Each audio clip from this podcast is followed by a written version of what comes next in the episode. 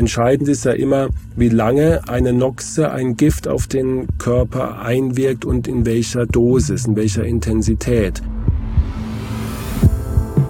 Ich äh, glaube, jeder von uns hört äh, mehrfach im Jahr, dass genau die Generation männlicher Art vielleicht beim Joggen plötzlich umgefallen ist oder sonst irgendwie wirklich diesen plötzlichen Herztod erlebt hat. Anscheinend gehören wir zu einer signifikanten Risikogruppe. Das heißt, wenn ich ein hohes Risiko für eine KHK habe, kann ich auch sagen, ich habe auch ein höheres Risiko für einen plötzlichen Herztod. Das ist Gesetz. Hand aufs Herz. Der rezeptfreie Mediziner Talk.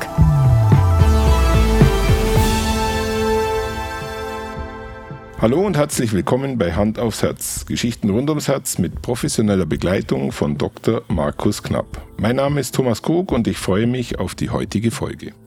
Thomas, ich mich auch. Hallo.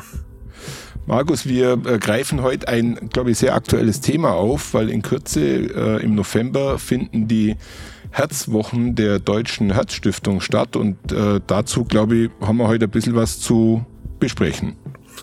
Richtig, genau. Also diese Herzwochen, die finden jedes Jahr statt von der Deutschen Herzstiftung und äh, wir beteiligen uns auch immer wieder daran. Und dieses Jahr ist ein sehr interessantes Thema, wie ich finde. Das heißt, Herzkrank, Fragezeichen, schütze dich vor dem Herzstillstand. Also mit anderen Worten, wir wollen den, den Worst Case oder das Horrorszenario wollen wir verhindern, nämlich dass wir aufgrund einer Herzerkrankung, die wir haben, äh, bei der wir jetzt einfach das, was wir akzeptieren müssen als Patient, wollen wir aber zumindest erreichen, dass wir nicht an dem plötzlichen Herztod sterben. Und darum soll es auch in dieser Folge heute gehen. Du Markus, eine kurze äh, Frage zu der Veranstaltung oder Herzwoche. Dazu gibt es dann spezielle Informationen und Veranstaltungen. Also äh, wie bekommt es vielleicht sogar ein Patient mit oder äh, sonst wie Interessierter?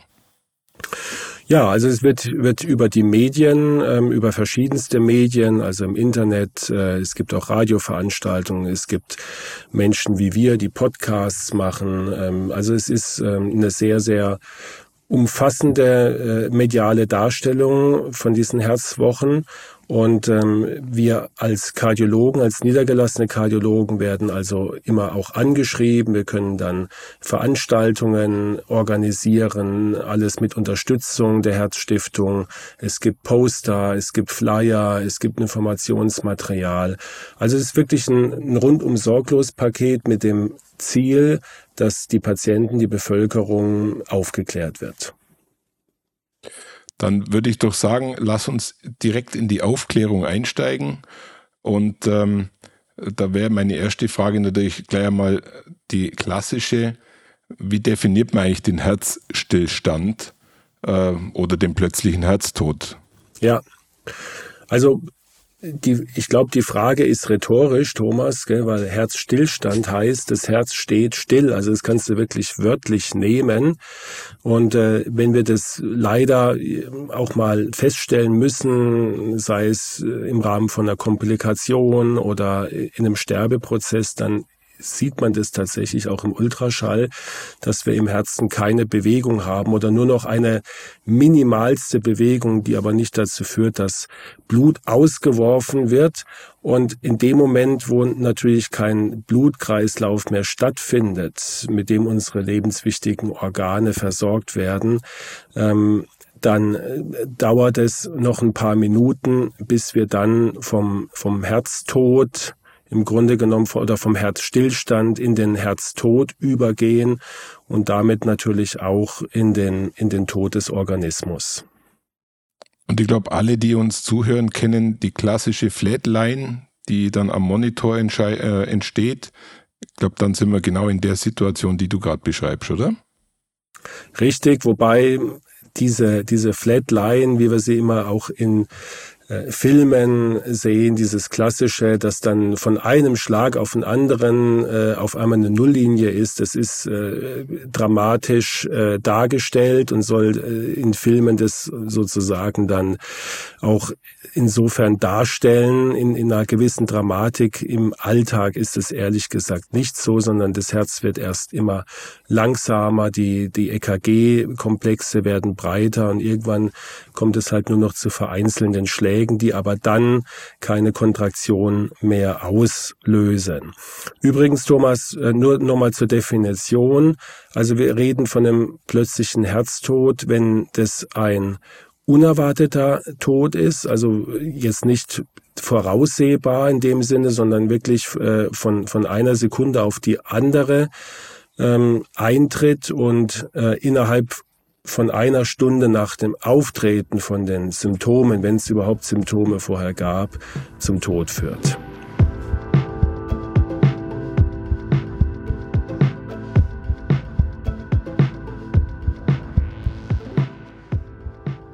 Markus, ist es etwas, was äh, wir jetzt zum äh, Beispiel in Deutschland äh, als sehr häufig ansehen, den plötzlichen Herztod? Oder wie, wie muss man das einordnen? Ja, ist schon leider ein, ein großes Problem. Und deswegen machen wir es auch zum Thema. Also etwa 15 bis 20 Prozent aller natürlichen Todesfälle in den, in den westlichen Ländern, da gibt es eine Statistik, äh, führt auf einen plötzlichen Herztod zurück.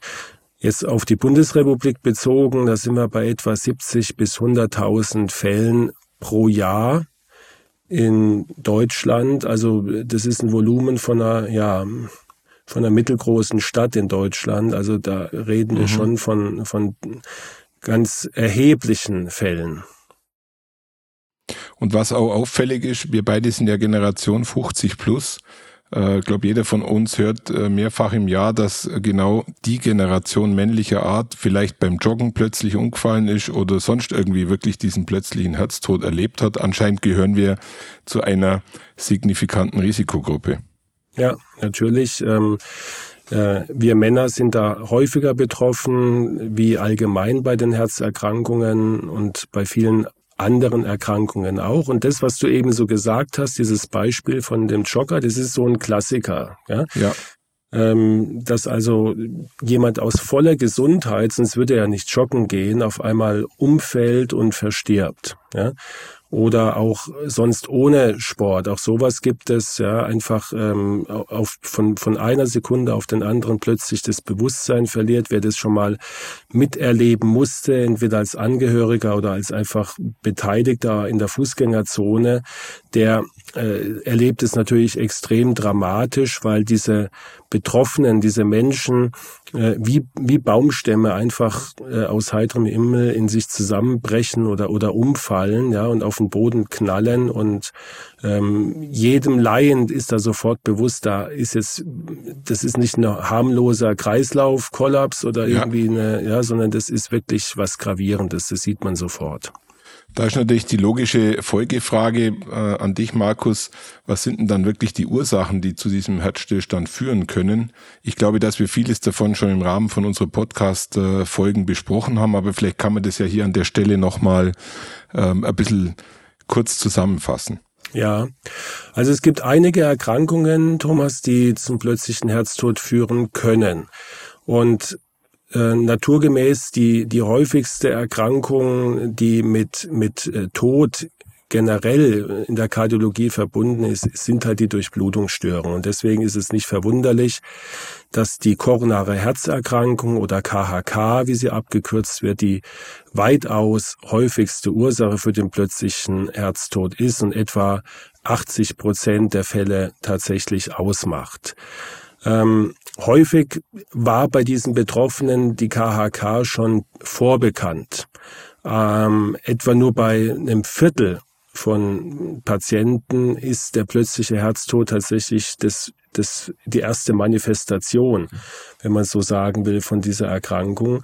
Also das heißt, ein Viertel wusste bis dato gar nichts dass sie was am Herzen haben. Und es ist natürlich dann für Beteiligte, für Angehörige nochmal äh, schlimmer zu ertragen und nochmal ähm, ja außergewöhnlicher, dass jemand ja bisher eigentlich als kerngesund galt.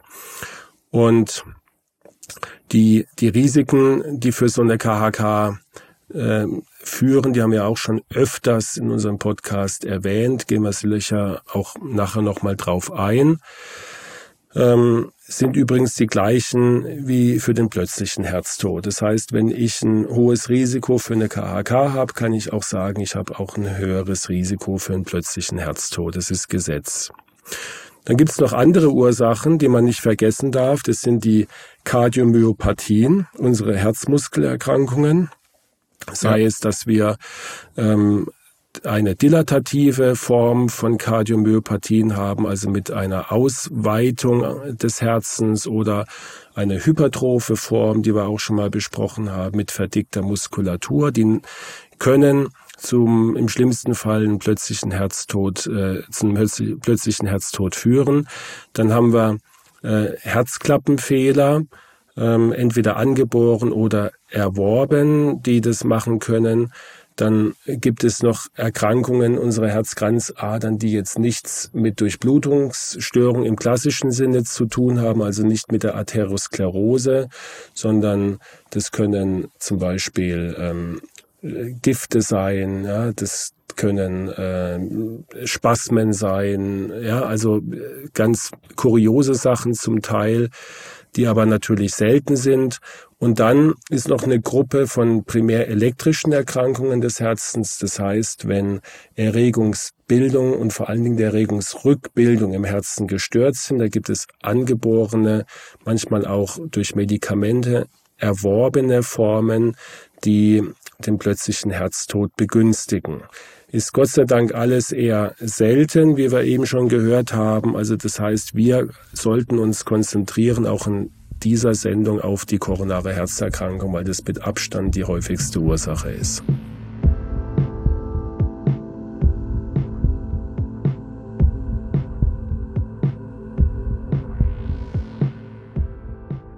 Markus, wenn wir jetzt mal so in deinen Praxisalltag gehen und äh, der glückliche Fall eintritt, dass man diesen äh, plötzlichen Herzstillstand überlebt hat und bei dir aufschlägt, was passiert dann äh, in der Diagnostik? Und mich würde nur am Rande interessieren, wie oft kommt es bei dir überhaupt in der Praxis vor? Na, ich wollte gerade sagen, Thomas, ich bin da ehrlich gesagt der falsche Ansprechpartner in der Praxis, weil zu mir kommt erstmal kein Patient mit überlebten plötzlichen Herztod, ja, sondern das ist ja ein Fall, der äh, zu 99 Prozent über den Notarzt läuft, der dann äh, hoffentlich schnell alarmiert werden kann.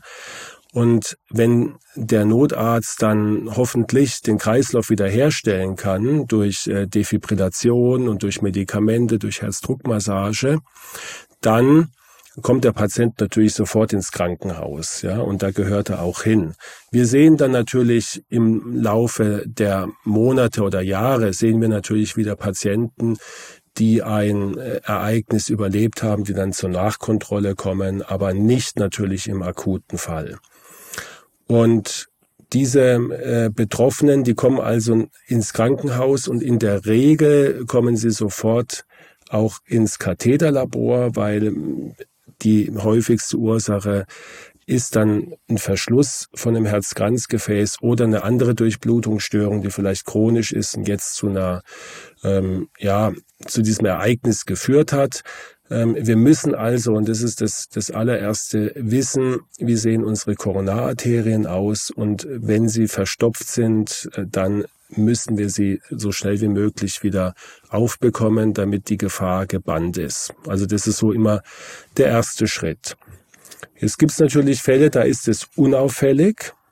Ja. Dann schaut man mit Ultraschall, ähm, mit EKG, das wird ja alles parallel gemacht natürlich, ja. Ähm, äh, ob irgendeine andere Störung im Herzen vorliegt, zum Beispiel ein schwerer Herzklappenfehler oder ob es Hinweise auf eine Herzmuskelentzündung gibt. Und wenn das auch nicht der Fall ist, dann guckt man nach äh, selteneren Ursachen. Die Lungenembolie, habe ich eben äh, vergessen, ist auch ein äh, durchaus nicht zu vernachlässigende Ursache für einen plötzlichen Herztod. Das kann man über eine CT-Untersuchung herausbekommen. Wir haben das Kernspin noch zur Verfügung und für die elektrischen Erkrankungen, wenn man sonst nichts findet, kann man das Herz elektrophysiologisch testen, dass man also ähm, schaut, ob da eine elektrische Störung vorliegt, die einen plötzlichen Herztod ausgelöst hat.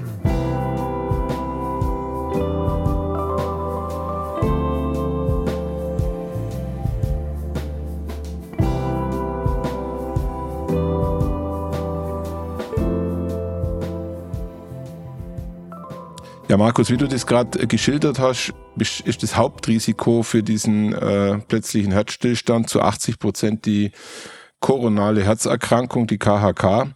Und ich glaube, das lohnt sich, dass wir beide äh, darüber nochmal ein bisschen sprechen. Ja, gerne, weil es geht ja darum, äh, bei den Herzwochen, dass wir den Herzstillstand, den plötzlichen Herztod, dass wir den verhindern. Und ich denke, da ist natürlich der beste Ansatz, die Erkrankung, die dazu führt, am, meisten, wie du es eben gesagt hast, zu verhindern. Beziehungsweise sie, äh, wenn wir sie schon haben, es ist eine unheilbare Erkrankung. Also wir können keine Atherosklerose heilen in dem Sinne, dass sie verschwindet, aber wir können natürlich sie äh, stabilisieren, wir können sie äh, optimalerweise zum Stillstand bringen und wir können durch Maßnahmen verhindern, dass wir in Situationen geraten, die mit einem plötzlichen Herztod verbunden sind. Also mhm. die KHK ist eine chronische Erkrankung, Thomas, wie ich es eben gesagt habe, ähm, die eigentlich dadurch gekennzeichnet ist, dass wir verengte Herzkranzadern haben. Das ist mal so ganz pauschal gesagt. Wir hatten das in etlichen Folgen und ähm, diese Erkrankung ist sehr häufig. Ähm, wir können sie medikamentös und vor allen Dingen im Katheterlabor durch Ballonaufdehnungen und Standimplantation behandeln und wir können auch mittlerweile den Herzinfarkt über diese Methodik sehr, sehr gut behandeln, was nebenbei dazu geführt hat, dass die Überlebensrate gerade beim Herzinfarkt in den letzten Jahren sich deutlich verbessert hat durch diese moderne Technik. Aber ähm, sie verursacht immer noch 40 Prozent äh, der kardiovaskulären äh, Todesfälle in Deutschland. Also äh, da ist natürlich der Schlaganfall, den muss man auch noch mit mit reinnehmen, ja und andere Durchblutungsstörungen, die langfristig dann zum Tod führen, Niereninsuffizienz und was noch alles dazugehört. Und etwa 20 Prozent aller Gesamttodesfälle.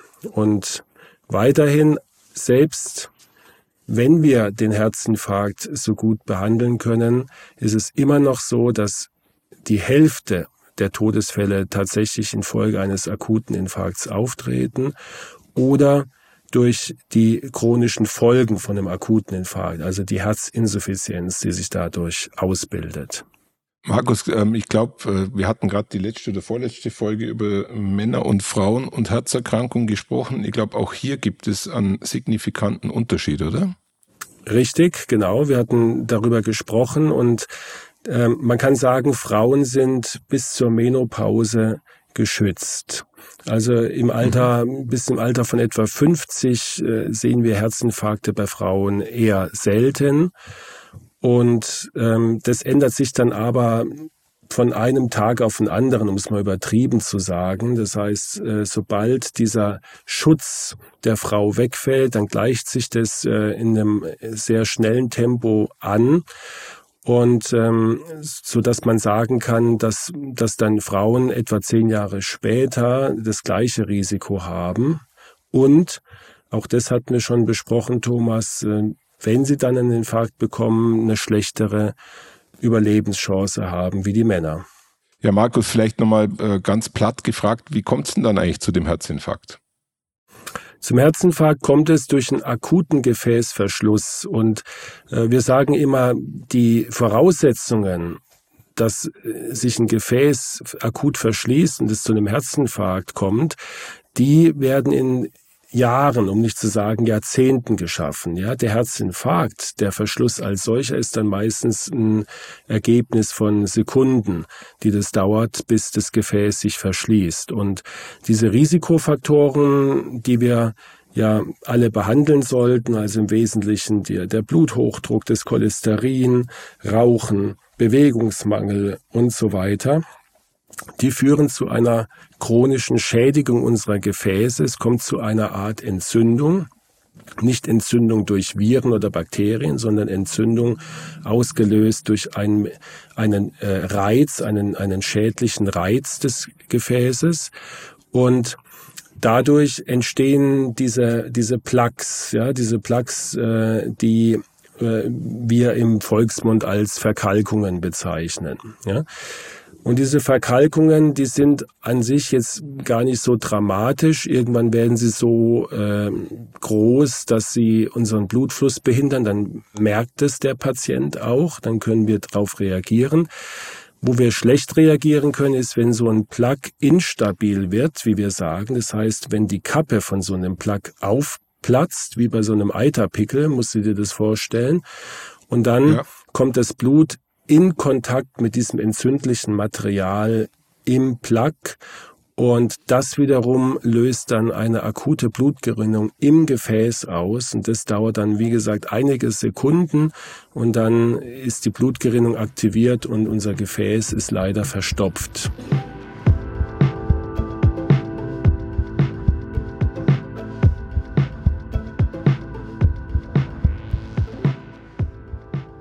Markus, die äh, Frage, die als nächstes äh, logischerweise kommt, ist, ähm, wie sieht's mit den Symptomen aus? Was, was passiert denn bei mir, wenn, wenn ich mit der KHK belastet bin, mal so ganz äh, salopp gesagt?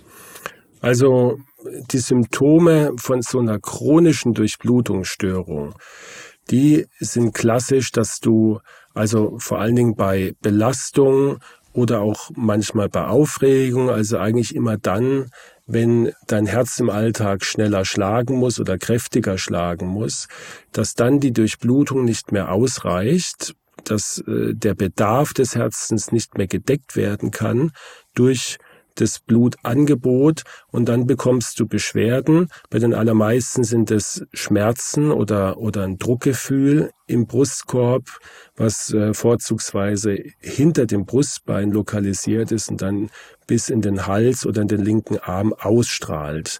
Also es ist nicht ein stechender, punktueller Schmerz, sondern eher ein drückender, flächenförmiger Schmerz, manchmal auch als brennend beschrieben oder äh, der Druck so, als ob du einen Gürtel um den Brustkorb hättest oder als ob ein Elefant auf dir säße. So wird es oft beschrieben. Ja. Beim akuten Infarkt äh, ist, es, ist der Schmerz ähnlich, allerdings viel, viel intensiver. Ähm, und es kommt dann auch oft zu Begleitsymptomen wie starkes Schwitzen, äh, akute Atemnot oder auch ein Angstgefühl, das dann in einem aufsteigt. Und äh, das ist dann sozusagen der, das Warnsignal schlechthin, also dieser akut einsetzende Vernichtungsschmerz, wie wir manchmal sagen. Das sind also sehr, sehr heftige Schmerzen, äh, die dann zum Teil ausgelöst werden. Aber das sind nur die, jetzt die ganz typischen Symptome, die ich dir geschildert habe. Manchmal, gerade bei Frauen, ist es anders. Da kann es nur Atemnot als, als Beschwerdebild geben oder Rückenschmerzen, die also ganz woanders liegen oder auch mal Magenschmerzen, die falsch gedeutet werden. Also das ist ein Panoptikum, wie wir sagen. Es gibt sehr, sehr viele Symptome und deswegen können wir uns leider nicht nur auf das Beschwerdebild bei der Diagnostik verlassen. Markus, jetzt dürfen wir aber endlich zu dir in die Praxis kommen, weil wenn ich mit solchen Symptomen zu tun habe und ich, ich komme zu dir in die Praxis, dann läuft welche Diagnostik ab? Richtig, ja. Jetzt darfst du in meine Praxis kommen. Weil jetzt ist ja kein Notfall, sondern jetzt ist vielleicht eine Verdachtsdiagnose oder es ist schon eine bekannte Diagnose vorhanden und du hast jetzt neue Beschwerden äh, die damit in Verbindung gebracht werden können. Und dann machen wir natürlich in der Praxis unsere Standarduntersuchungen, beziehungsweise erstmal die Befragung, dass wir also schauen, ähm, sind die Beschwerden typisch oder sind sie nicht so typisch und wie sieht's denn bei dir persönlich aus mit dem Risiko, wie groß ist denn die Wahrscheinlichkeit, dass du an einer KHK leiden könntest. Ja, das ist ja ganz äh, wesentliche Voraussetzung. Kannst dir vorstellen, es ist ein Unterschied, ob du als 20-Jähriger oder als 80-Jähriger kommst.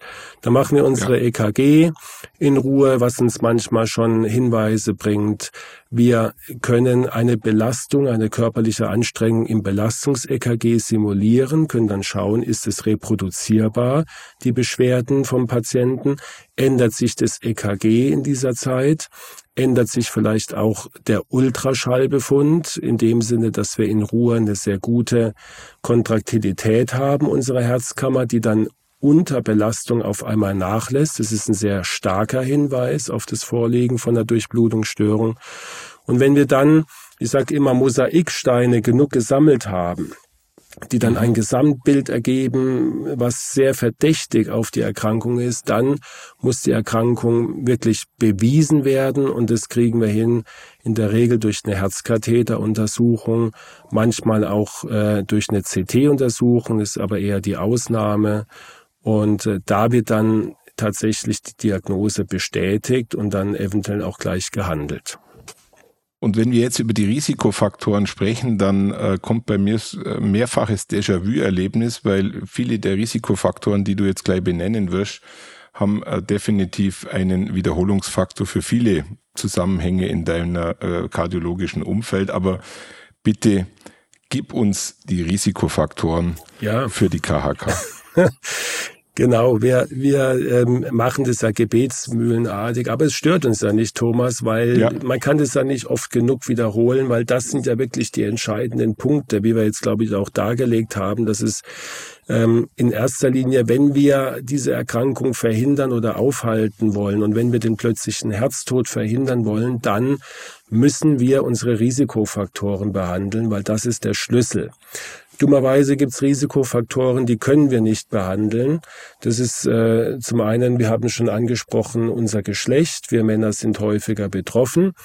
Und das Alter natürlich auch. Die KHK ist eine Erkrankung in der Regel des Alters und je älter wir werden, steigt unabhängig von allem anderen unser Risiko und natürlich auch unsere Herkunft, unsere Genetik. Wenn wir das Pech haben, dass die Erkrankung in der Familie liegt, dann muss ich noch äh, mehr darauf achten, wie jemand, bei dem äh, überhaupt keine Herzinfarkte oder Schlaganfälle in der Familie in den letzten Jahrzehnten aufgetreten sind.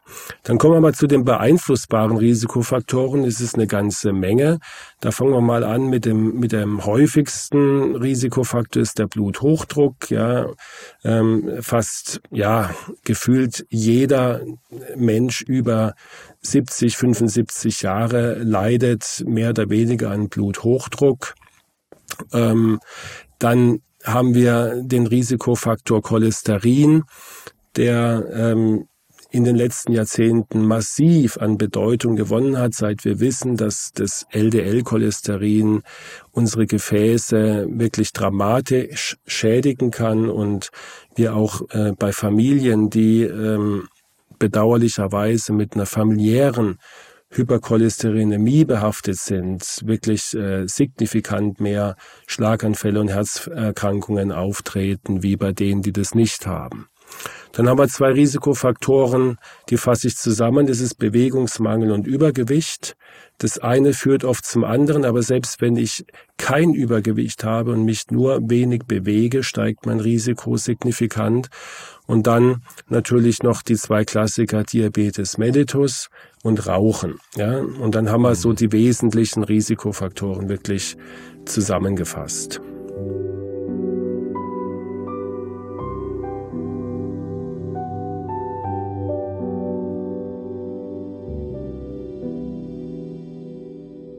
Und dann ist natürlich die äh, nächste Frage, die du ja auch in deinem Praxisalltag wahrscheinlich sehr oft äh, beantworten wirst. Was für Empfehlungen jetzt gerade auch zur äh, vielleicht Lebensstiländerung werden von dir auch gebetsmühlenartig kommuniziert? Genau, wir müssen in erster Linie, wenn wir an Behandlung denken, dann denkt man immer sofort an Medikamente oder an Eingriffe, Operationen. Das gehört natürlich sehr häufig dazu. Aber als allererstes steht eben die Lebensstiländerung und da können wir enorm viel äh, erreichen. Ähm, Stichwort äh, mit dem Rauchen aufhören, das ist natürlich sehr, sehr schwierig, ja, zugegebenermaßen, aber ähm, es gelingt und es gelingt auch nicht wenigen, die das wirklich ähm, einsehen, dass ihnen das Rauchen geschadet hat oder dass es ihnen schadet. Und ähm, wir hatten es auch schon mal in der Folge besprochen, Thomas, da gibt es verschiedene Möglichkeiten und ähm, es ist machbar. Viel einfacher ist die Umstellung auf eine gesunde Ernährung. Also, dass wir die Mittelmeerkost äh, verzehren, dass wir auf die richtigen äh, Zusammensetzungen achten, vor allen Dingen auch auf die richtige Einnahme von den Fetten, die wir zu uns nehmen. Ja, also Fett als solches ist nicht schädlich. Wir nehmen das auch gerne als Energielieferant, aber es muss halt, müssen halt die Omega-3-Fettsäuren sein, die wir da aufnehmen und nicht das schlechte äh, Frittierfett, das wir leider viel zu häufig angeboten bekommen, sowohl äh, am, am äh, Pommesstand als auch in der Nahrungsmittelindustrie in Form von Fertiggerichten. Dann können wir äh, durch körperliche Aktivität ähm, enorm viel, äh, was für unsere Prognose, für unsere Lebenserwartung tun. Da genügen tatsächlich schon einige Minuten am Tag, um einen Effekt zu erzielen. Empfohlen werden bis zu zweieinhalb Stunden in der Woche. Das ist sportlich im wahrsten Sinne des Wortes, aber machbar. Und natürlich dadurch und damit verbunden mit der Ernährung, mit der körperlichen Aktivität die Gewichtskontrolle. Und auch das war schon öfters äh, Teil unseres Podcasts, Thomas, und wir legen weiterhin Wert darauf, dass wir auch die andere Seite, nämlich unsere, unsere Psyche, unsere Seele mit aufnehmen in die Vorsorge, dass wir also ähm, mit Stress lernen umzugehen, dass wir äh, auch zur Ruhe kommen, dass wir, äh, wenn wir eine Depression haben, die auch behandeln lassen, weil sie einfach eine, eine schlechte Auswirkung auf unser Herz hat. Also diese Seite, die sollte man unbedingt auch mit aufnehmen. Aber Markus, mal Hand aufs Herz, wenn äh, das alles von dir, die Empfehlungen nicht greifen, irgendwann ähm, kommt die nächste Stufe. Oder man kann platt sagen, die nächste Stufe wird gezündet. Ja, natürlich. Und meistens oder manchmal oder eher meistens auch parallel. Das eine schließt ja das andere nicht aus. Und ja. wir haben ja eine, eine Armada von Medikamenten zur Verfügung, die alle nachgewiesenermaßen uns entweder die Beschwerden nehmen oder auch unser Leben verlängern. Da ist natürlich die Blutdruckeinstellung ähm, über unsere Medikamente, die wir so zahlreich zur Verfügung haben. Also das ist obligat, dass wir, äh, wenn wir eine KHK haben, unseren Blutdruck in einem idealen Bereich haben. Wir reden also hier von etwa 130 zu 80 Millimeter Hg, wo sich der Blutdruck befinden sollte. Dann haben wir unsere Blutverdünner, Stichwort Aspirin, ASS, ähm, der Handelsname, wo wir eine ja vorsorgliche Schutz einnehmen, wenn es zu dieser akuten Blutgerinnung kommt, die ich dir vorhin skizziert habe, dass wir dann durch einen Thrombozytenaggregationshemmer, so ist es der Fachbegriff, äh, das zumindest ein Stück weit verhindern können. Und dann natürlich äh, ganz wichtig die äh, Hypercholesterinämie, die, also die, das erhöhte Cholesterin, was wir medikamentös heute viel, viel besser wie noch vor ein paar Jahren behandeln können, wo wir äh, eigentlich nur ein Medikament zur Verfügung hatten, nämlich die Statine, die ja, auch das war schon öfters Thema bei uns, ähm, sehr negativ leider in der Bevölkerung belegt sind ähm, und sehr viel Angst und für sehr viel Verunsicherung sorgen und tatsächlich auch von manchen Betroffenen nicht vertragen werden. Da ist jetzt in den letzten Jahren, äh, haben wir da sehr viele Ergänzungen erfahren. Es gibt weitere Lipidsenker. Da ist das Ezetimib zu nennen, da ist die Bempeduinsäure zu nennen und die sogenannten PCSK9-Hämmer. Und damit haben wir jetzt schon vier Medikamente, mit denen wir wirklich dem Cholesterin wirklich zu Leib rücken können.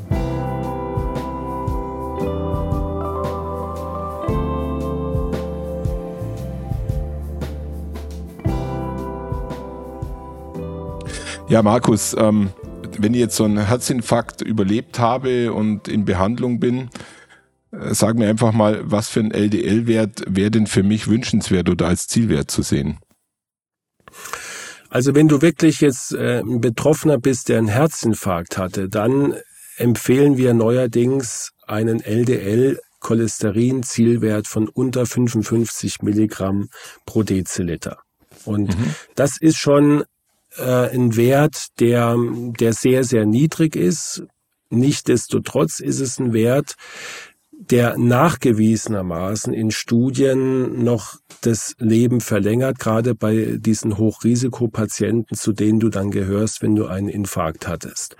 Und genau das ist ja auch das Problem, dass die Statine, wenn sie vertragen werden, äh, oft nicht ausreichen, um auf diesen Zielwert zu kommen. Und deswegen sind wir froh, dass wir noch Medikamente haben, mit denen wir das dann eben ergänzen können. Ja, ähm, ich habe es eben schon erwähnt, wir haben also äh, Kombinationstherapien mit dem sogenannten ECTMIP. Das ist ein Medikament, das die Wiederaufnahme von Cholesterin aus dem Darm verhindert und dadurch das Cholesterin senkt. Und wir haben die Bempeduinsäure, die ähnlich wirkt wie die Statine, aber äh, ein deutlich günstigeres Nebenwirkungsprofil aufweist. Und wir haben diese Spritzen, das sind die, die äh, ebenfalls sehr neue Entwicklung, das sind die sogenannten PCSK9-Hämmer, die Auswirkungen auf die LDL-Rezeptoren haben, die wiederum unseren Cholesterinspiegel im Blut dann bestimmen. Und äh, die muss man dann etwa alle zwei Wochen sich eine Spritze geben und die führen auch zu einer noch zusätzlichen deutlichen Verringerung des Cholesterinspiegels. Also das heißt, wir haben ähm, sehr, sehr viele Möglichkeiten, könnte das eine auch mit dem anderen kombinieren und damit ist es dann sogar fast immer möglich, würde ich sagen, tatsächlich auf so einen sehr strengen Zielwert zu kommen. Aber Markus, mal ganz ehrlich, ähm, warum ist es denn dann so wichtig, diesen Zielwert zu erreichen? Muss ich mir dann mein ganzes restliches Leben mehr oder weniger um den Zielwert herum bewegen oder wie ist das einzuordnen? Ja, weil eben wir in Studien nachweisen konnten, dass äh, eine noch niedrigere Senkung oder noch niedrigere Konzentration des LDLs zu einer signifikanten Senkung von schwerwiegenden, unerwünschten kardiovaskulären Ereignissen führt. Das sind so mhm. diese SAEs, wie wir sie nennen, also diese Ereignisse, ähm, die wir durch zum Beispiel einen Krankenhausaufenthalt, einen Herzinfarkt, ja, eine, eine Stand-Implantation, die wieder erforderlich ist. Das sind solche Ereignisse und wenn man die zusammenfasst, dann sieht man halt, je niedriger der Cholesterinspiegel ist, Thomas, desto seltener ist ein Ereignis.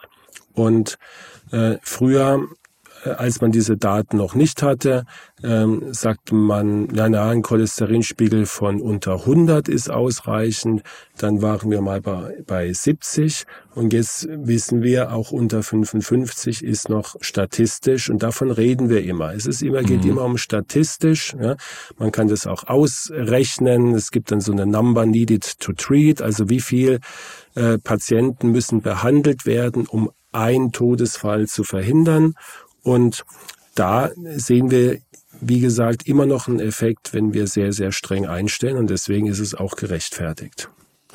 Du hast jetzt gerade die Zahl 55 genannt. Ich bin 54, fühle mich eigentlich relativ wohl und äh, ich glaube, äh, habe jetzt auch kein Übergewicht, bin sportlich unterwegs.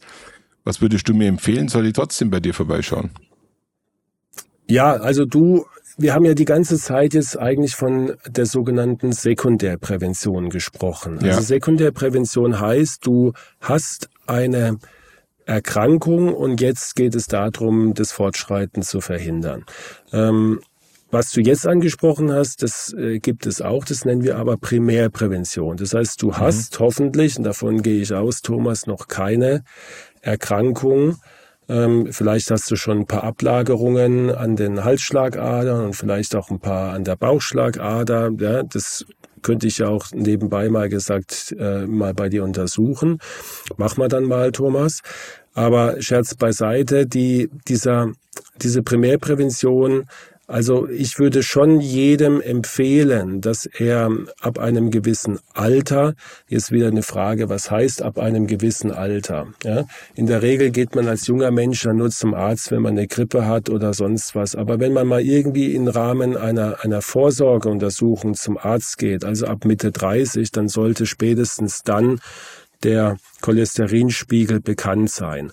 Bei Menschen, deren Familienangehörige belastet sind mit Herzinfarkten oder Geschwister oder in sehr früh, in jungen Jahren in der Familie Herzerkrankungen aufgetreten sind, die sollten tatsächlich schon deutlich früher, mhm. also schon fast, kann man sagen, im Kindes- oder Jugendalter, ne, spätestens als junger Erwachsener äh, zum Arzt gehen und sich mal den Cholesterinspiegel bestimmen lassen, weil mittlerweile, Thomas, reden wir beim Cholesterin, ähnlich wie beim Rauchen, auch von Cholesterinjahren. Oder mhm. äh, beim Raucher sind es die Pack Years, also die Anzahl von Packungen, die er äh, jahrelang geraucht hat. Und entscheidend ist ja immer, wie lange ein, eine Noxe, ein Gift auf den Körper äh, einwirkt und in welcher Dosis, in welcher Intensität.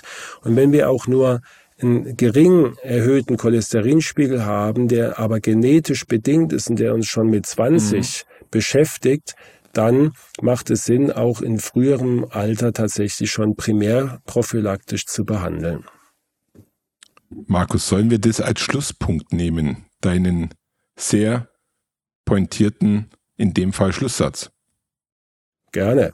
Wenn, dir, wenn er dir gefällt, dann nehmen wir den als Schlusssatz. Ja, vielleicht ähm, Vielleicht auch mit dem Appell, dass man ja sich einfach offen mit diesem Thema auseinandersetzt, dass ja. wir äh, das nicht verdrängen, dass wir das nicht von uns weisen, sondern dass wir generell mit mit dem Thema äh, Prävention sehr, sehr offen umgehen und uns äh, auch gegenseitig animieren und, und vielleicht auch den einen oder anderen dazu bringen, im Freundeskreis, in der Familie zu sagen, Mensch, lass dir doch mal, lass dich mal untersuchen, ja? Mhm. lass dich äh, durchchecken, äh, erfahr mal dein Risiko, alles unter dem Aspekt, und damit schließt sich der Kreis, dass wir diesen äh, plötzlichen Herztod, soweit es geht, verhindern können und dass wir es schaffen, in den nächsten vielleicht zehn Jahren die Anzahl der äh, Todesfälle durch einen plötzlichen Herztod weiter signifikant zu verringern. Lieber Markus, dazu gibt es, glaube ich, nichts mehr zu ergänzen.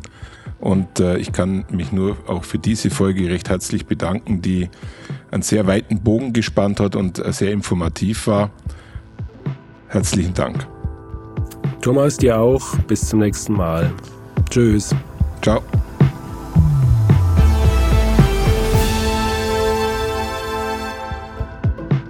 Diese Folge wurde mit freundlicher Unterstützung der Firma Daiichi Sankyo GmbH Deutschland produziert. Schauen Sie mal bei uns vorbei unter www.handaufsherz-podcast.de und bleiben Sie immer über uns auf dem Laufenden auf unserem Instagram-Account. Hand aufs Herz, Ihr rezeptfreier Mediziner-Talk rund ums Thema Herzgesundheit.